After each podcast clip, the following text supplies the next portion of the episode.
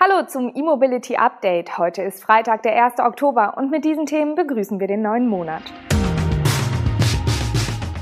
Giga Berlin kurz vor Genehmigung. Genesis zeigt den GV60, Arrival will deutschen Transportermarkt aufmischen, Solaris zeigt neuen Elektro-Midi-Bus und ABB präsentiert neue HPC-Ladesäule.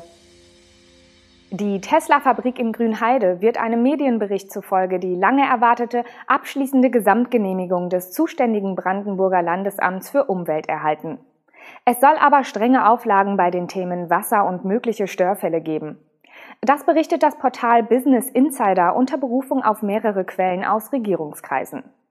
Die Genehmigung könnte demnach im November erfolgen, nachdem die mehr als 800 Einwendungen aus der dritten Beteiligung der Öffentlichkeit gegen die Fabrik abgearbeitet worden sind. Diese Abarbeitung solle sich bis in den Oktober ziehen, weshalb die Gesamtgenehmigung erst danach erfolgen könne, schreibt Business Insider. Die Entscheidung zugunsten der Fabrik soll bereits vor mehreren Tagen in kleinem Kreis gefallen sein. Brandenburgs Wirtschaftsminister Jörg Steinbach hatte die Wahrscheinlichkeit für diese Genehmigung Mitte des Monats bereits mit 95 Prozent angegeben. Brandenburgs Ministerpräsident Dietmar Woidke äußerte sich zudem in einem kürzlich veröffentlichten dpa-Interview, dass eine Genehmigung für die Fabrik noch in diesem Jahr denkbar sei. Offenbar soll Tesla die Gesamtgenehmigung unter der Prämisse erhalten, dass Nachjustierungen bei den Themen Wasser- und Störfälle erfolgen. Bei letzterem sollen es vor allem die giftigen Schadstoffe sein, die der Aufsichtsbehörde Sorgen bereiten, heißt es im Bericht wortwörtlich. Im Spätfrühling habe dem Elektroautobauer bereits ein unabhängiges Gutachten bescheinigt, nicht genug auf mögliche Störfälle vorbereitet zu sein. Die zu Hyundai gehörende Luxusmarke Genesis nennt Details zur Technik und zur Ausstattung des geplanten GV60. Das erste Genesis Elektromodell auf Basis der Konzernplattform eGMP wird in drei Varianten auf den Markt kommen und mit etlichen technologischen Finessen aufwarten. Vor einigen Wochen hatte Genesis bereits Fotos vom Außen- und Innendesign des 800-Volt-Stromers veröffentlicht. Nun folgen die technischen Daten. Demnach wird das Elektroauto als Standardmodell mit Heck- bzw. Allradantrieb sowie als Performance-Modell mit Allradantrieb angeboten. Jede Variante verfügt über den aus dem Kia EV6 bekannten Akku mit 77,4 Kilowattstunden. Das DC-Laden soll mit bis zu 350 kW möglich sein. Das Standardmodell ist mit einem Heckmotor ausgestattet, der eine maximale Leistung von 168 kW und ein maximales Drehmoment von 350 Newtonmetern aufweist. Die maximale Reichweite gibt Genesis mit 451 Kilometern an. Die Standardvariante mit Allradantrieb erhält einen 160 kW Motor für die Hinterräder und einen 74 kW Motor für die Vorderräder. So kommt der Wagen auf eine Gesamtleistung von 234 kW und eine maximale Reichweite von 400 Kilometern. Blicken wir noch auf das Performance-Modell. In dieser Variante verfügt der GV60 über zwei Motoren mit jeweils 160 kW für die Vorder- und Hinterräder, die eine Gesamtleistung von 320 kW, ein maximales Drehmoment von 605 Newtonmetern und eine maximale Reichweite von 368 Kilometern liefern sollen. Darüber hinaus soll das Crossover Coupé mit einem Boost-Modus punkten, der die maximale Leistung kurzzeitig erhöht. Die AC-Ladeleistung liegt bei 11 kW. Darüber hinaus kann der GV60 auch Energie an externe Stromabnehmer abgeben. Und zwar mit einer Leistung von 3,6 kW. Wann und zu welchen Preisen der GV60 auf den Markt kommen soll, ist noch nicht bekannt. Er soll aber auch in Europa verfügbar sein. Der britische Elektrofahrzeugentwickler Arrival kündigt den Markteintritt seines ersten Transporters in Deutschland an. Den elektrischen Lieferwagen namens Arrival Van will das Unternehmen im 4,25 Tonnen Bereich als besonders erschwingliches Fahrzeug positionieren. Den Preis drücken wollen die Briten durch einen speziellen Fertigungsansatz, der statt auf wenige große auf viele kleine Produktionsstätten setzt.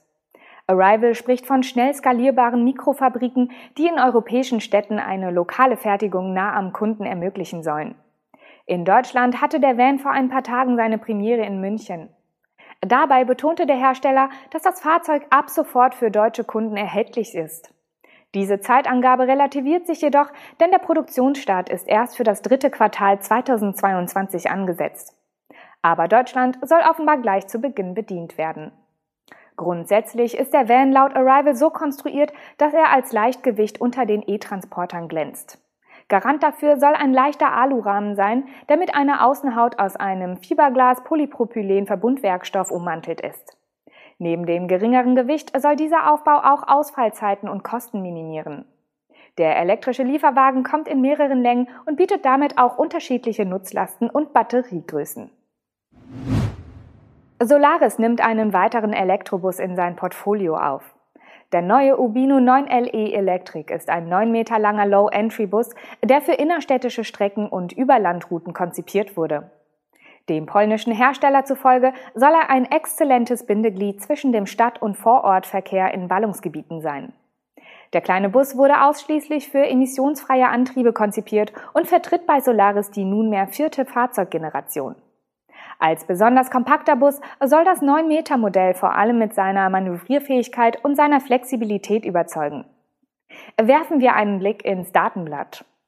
Angetrieben wird der Bus von einem flüssigkeitsgekühlten Zentralmotor mit einer Spitzenleistung von 220 kW.